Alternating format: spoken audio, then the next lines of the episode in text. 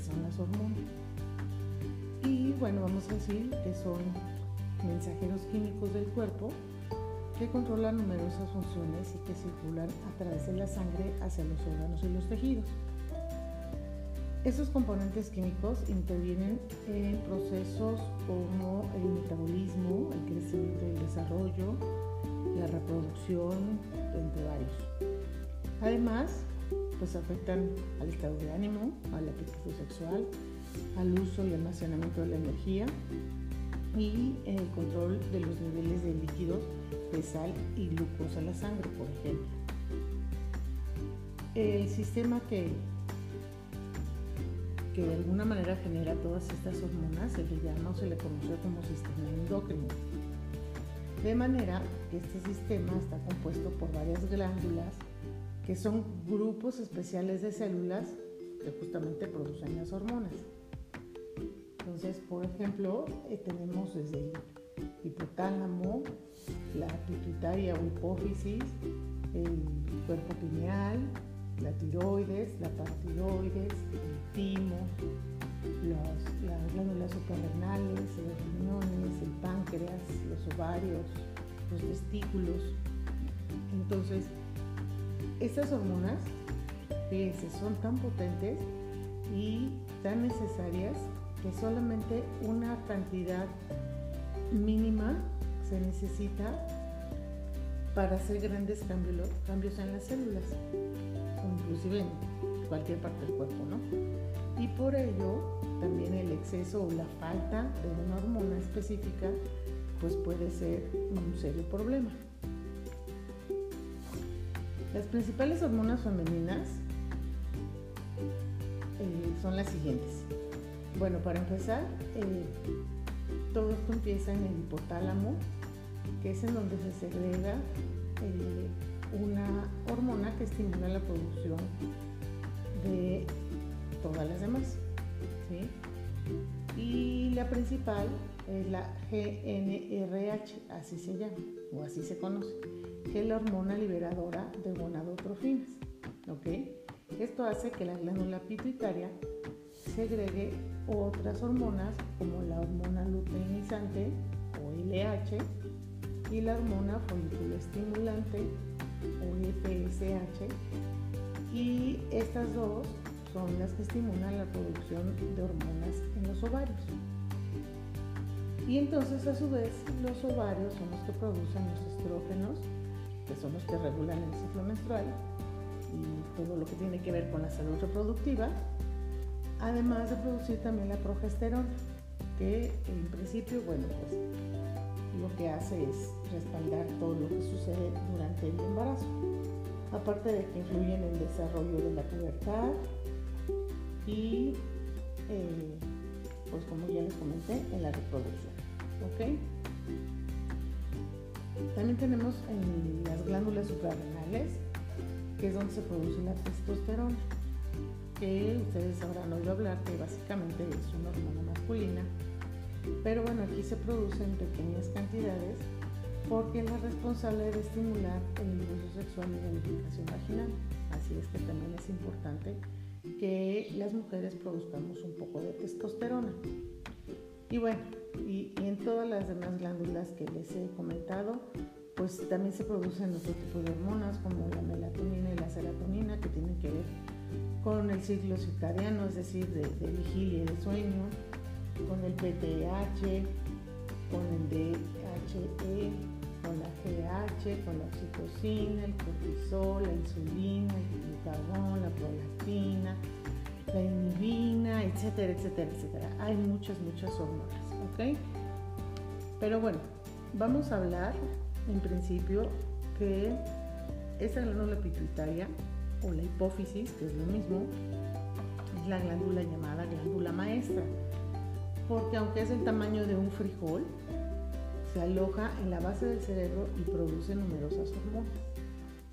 Entonces, cada una de estas hormonas pues, va a afectar a una parte específica del organismo, incluso tiene funciones como regular la temperatura, o la función tiroidea, o el crecimiento, o la ovulación, o la producción de estrógenos, etc. ¿Ok? Entonces, en el lóbulo frontal anterior o anterior, que es en donde está esta glándula, fíjense, se produce, como ya les comenté, la somatotropina, que es justamente la del crecimiento, o las hormonas que estimulan a la tiroides, ¿no? la tirotropina, o la hormona eh, que estimula la producción del cortisol, que el cortisol es muy importante para regular el estrés en nuestro cuerpo. El problema es cuando producimos de más, porque el cortisol se conoce como la hormona del, del estrés. Entonces, normalmente amanecemos con alto contenido de cortisol, pero el metabolismo hace que con el día se vaya reduciendo hasta la noche, ¿no? El problema es que cuando tenemos niveles altos es un factor para desarrollar este, incluso enfermedades, ¿no? Como la diabetes, la osteoporosis, la fatiga crónica, el aumento de peso, etc y llega, llega a ser un, o sea, puede llegar a tener niveles tan altos que no se pueden controlar, entonces sí afecta la función cerebral y el estado de ánimo. En ese momento entonces lo que requerimos es pues efectivamente ir al doctor a, que nos, nos nivele hormona del cortisol, la producción aunque de alguna manera también la podemos regular con el ejercicio, la meditación, el tai chi, la yoga, no sé, todo esto nos puede ayudar a controlar los niveles de cortisol, además de comer menos azúcar y grasas, porque esto también hace que el cortisol se produzca en mayor cantidad porque con estos alimentos hagan de cuenta que el cerebro este, recibe como recompensa, ¿no? Entonces produce y produce cortisol y eso pues no, no, nos hace bien, ¿ok? Entonces, bueno, eh, esta glándula pituitaria o esta glándula maestra, podemos de algún modo estimularla o tratar de que esté en, eh, en su mejor momento para producir hormonas si usamos nuestros aceites esenciales hay cinco lugares básicos donde podemos usar nuestros aceites esenciales. Puede ser, por ejemplo, eh, en, el paladar, poniendo una gota de aceite esencial, por ejemplo, de incienso en el paladar, o sublingual, es otro lugar. Ahí también podemos usar, por ejemplo, el incienso o la bergamota. ¿Por qué el incienso? Pues porque el incienso refuerza justamente eh, a la glándula pituitaria, al hipotálamo, incluso a la glándula pineal. La bergamota nos ayuda para el balance hormonal y mejora tanto el insomnio como el alivio. Otro punto donde podemos aplicarlos y nos, sirve mucho es por los nervios olfativos, es decir, simplemente inhalando profundamente el aroma de de nuestros aceites o podemos dar un pequeño masaje en medio de las cejas con, alguno de nuestros aceites que puede ser por ejemplo la lavanda ¿no? porque la lavanda pues controla tanto el estrés como la ansiedad y todo esto que también afecta la producción de hormonas o podemos darnos un, pequeño masaje en la parte de atrás de la cabeza. ¿no? Aquí también podemos utilizar, por ejemplo, el vetiver, que también es eh, para el estrés, nos ayuda al equilibrio emocional. O podríamos usar inclusive el águila o el geranio, que nos ayuda a fortalecer las glándulas suprarrenales también. Y bueno, pero ¿por qué ocurre un desorden hormonal? Bueno, pues porque el estrógeno, que son las hormonas sexuales, porque se producen en los ovarios, y bueno, en menores cantidades también en las adrenales o suprarrenales, pues son las que intervienen en el metabolismo de las grasas y del colesterol, disminuyendo la presión arterial, protegiendo los huesos, y junto con los andrógenos o la testosterona que vemos comentado que producimos también en pequeñas cantidades, pues estimulan la libido. Entonces, cuando estos estrógenos y la progesterona, ¿sí? Que la progesterona también es otra hormona sexual, que como habíamos dicho influye en la pubertad y en la reproducción, ambas eh, hormonas sexuales deben de tener cierto equilibrio. Cuando no están en equilibrio, ¿sí? ocurre varios problemas y tienen relación con cuestiones como eh, el embarazo, la menopausia, los ciclos menstruales, el estrés, la vida sedentaria y una alimentación deficiente. Todas estas cosas pueden ser causas o son las causas más comunes de que se produzca un desequilibrio entre el estrógeno y la progesterona, causándonos un desorden hormonal.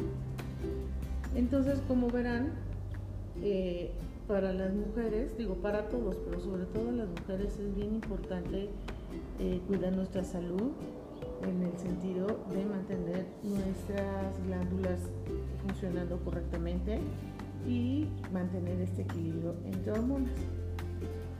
¿Cómo nos podemos dar cuenta de que tenemos un desorden hormonal? Bueno, pues porque ocurren varios síntomas. Uno de ellos, por ejemplo, es el acné. El acné sucede por un exceso en la producción de andrógenos, o que son estas hormonas que también producen eh, el sebo corporal. Y entonces pueden obstaculizar eh, la respiración de los poros, obstruirlos, vaya, y junto con las bacterias y células muertas y tal, pues, pues hacernos una infección, ¿no? Y es cuando salen los brotes. Y aquí, pues recuerden, también tenemos varios aceites esenciales que pueden ayudarnos para lo que son este, pues las bacterias, ¿no? Entre ellos, por ejemplo, la manaleca, que es maravillosa, y la lavanda, que también es para afecciones en la piel, la manzanilla, que es para, para desinflamar. Además de que doTERRA cuenta con una línea maravillosa para todo lo que es esta piel grasa y que generalmente pues, la utilizan los jóvenes que se llama HD Clear, que cuenta con un, jabón, digamos, una loción para lavarse la cara, de manera que reduce la grasa este, facial. Cuenta también con una crema hidratante que al mismo tiempo regula la producción de este sebo. Y además tiene un rolón que es maravilloso porque sobre todo el acné, eh, pues ustedes saben que, en la pubertad, en la, adolescencia es cuando empiezan los brotes, pero también es cuando empieza la presunción, entonces de pronto, este, típico que tienen una cita, van a ir a una fiesta, les va a venir a ver a alguien y bueno, se ponen locas y les sale un brote. Entonces este rolón de HD Clear es maravilloso porque se lo ponen justo en el lugar del brote y se les va a secar y a desaparecer. ¿ok? Ahora, otra, otro, otra manera de darnos cuenta que algo anda mal con, nuestras hormonas es el aumento del apetito. Fíjense, eh, ustedes seguro han notado, si es que tienen hijos adolescentes sobre todo, es que es cuando empiezan a desvelarse, uno ya no puede como que controlarles el horario del sueño.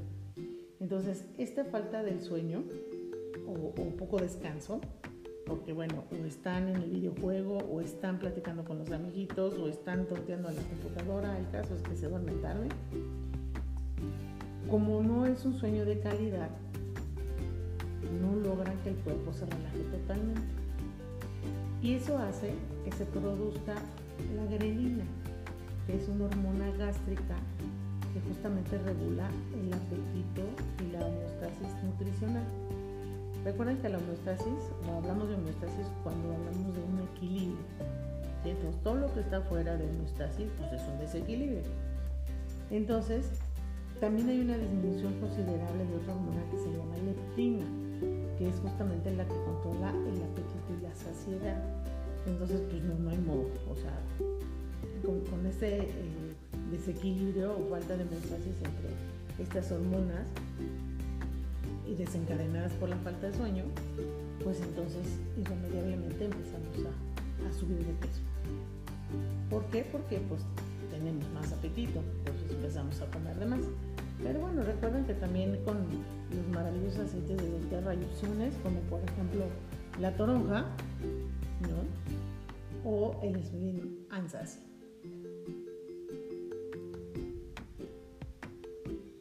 Otro síntoma, pues es la fatiga.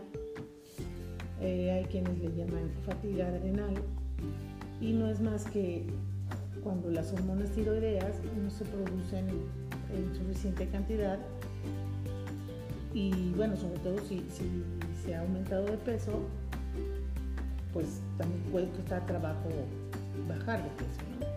Entonces, también para estos casos tenemos eh, varios aceites esenciales que nos pueden ayudar para justamente llegar al equilibrio de estas hormonas tiroideas.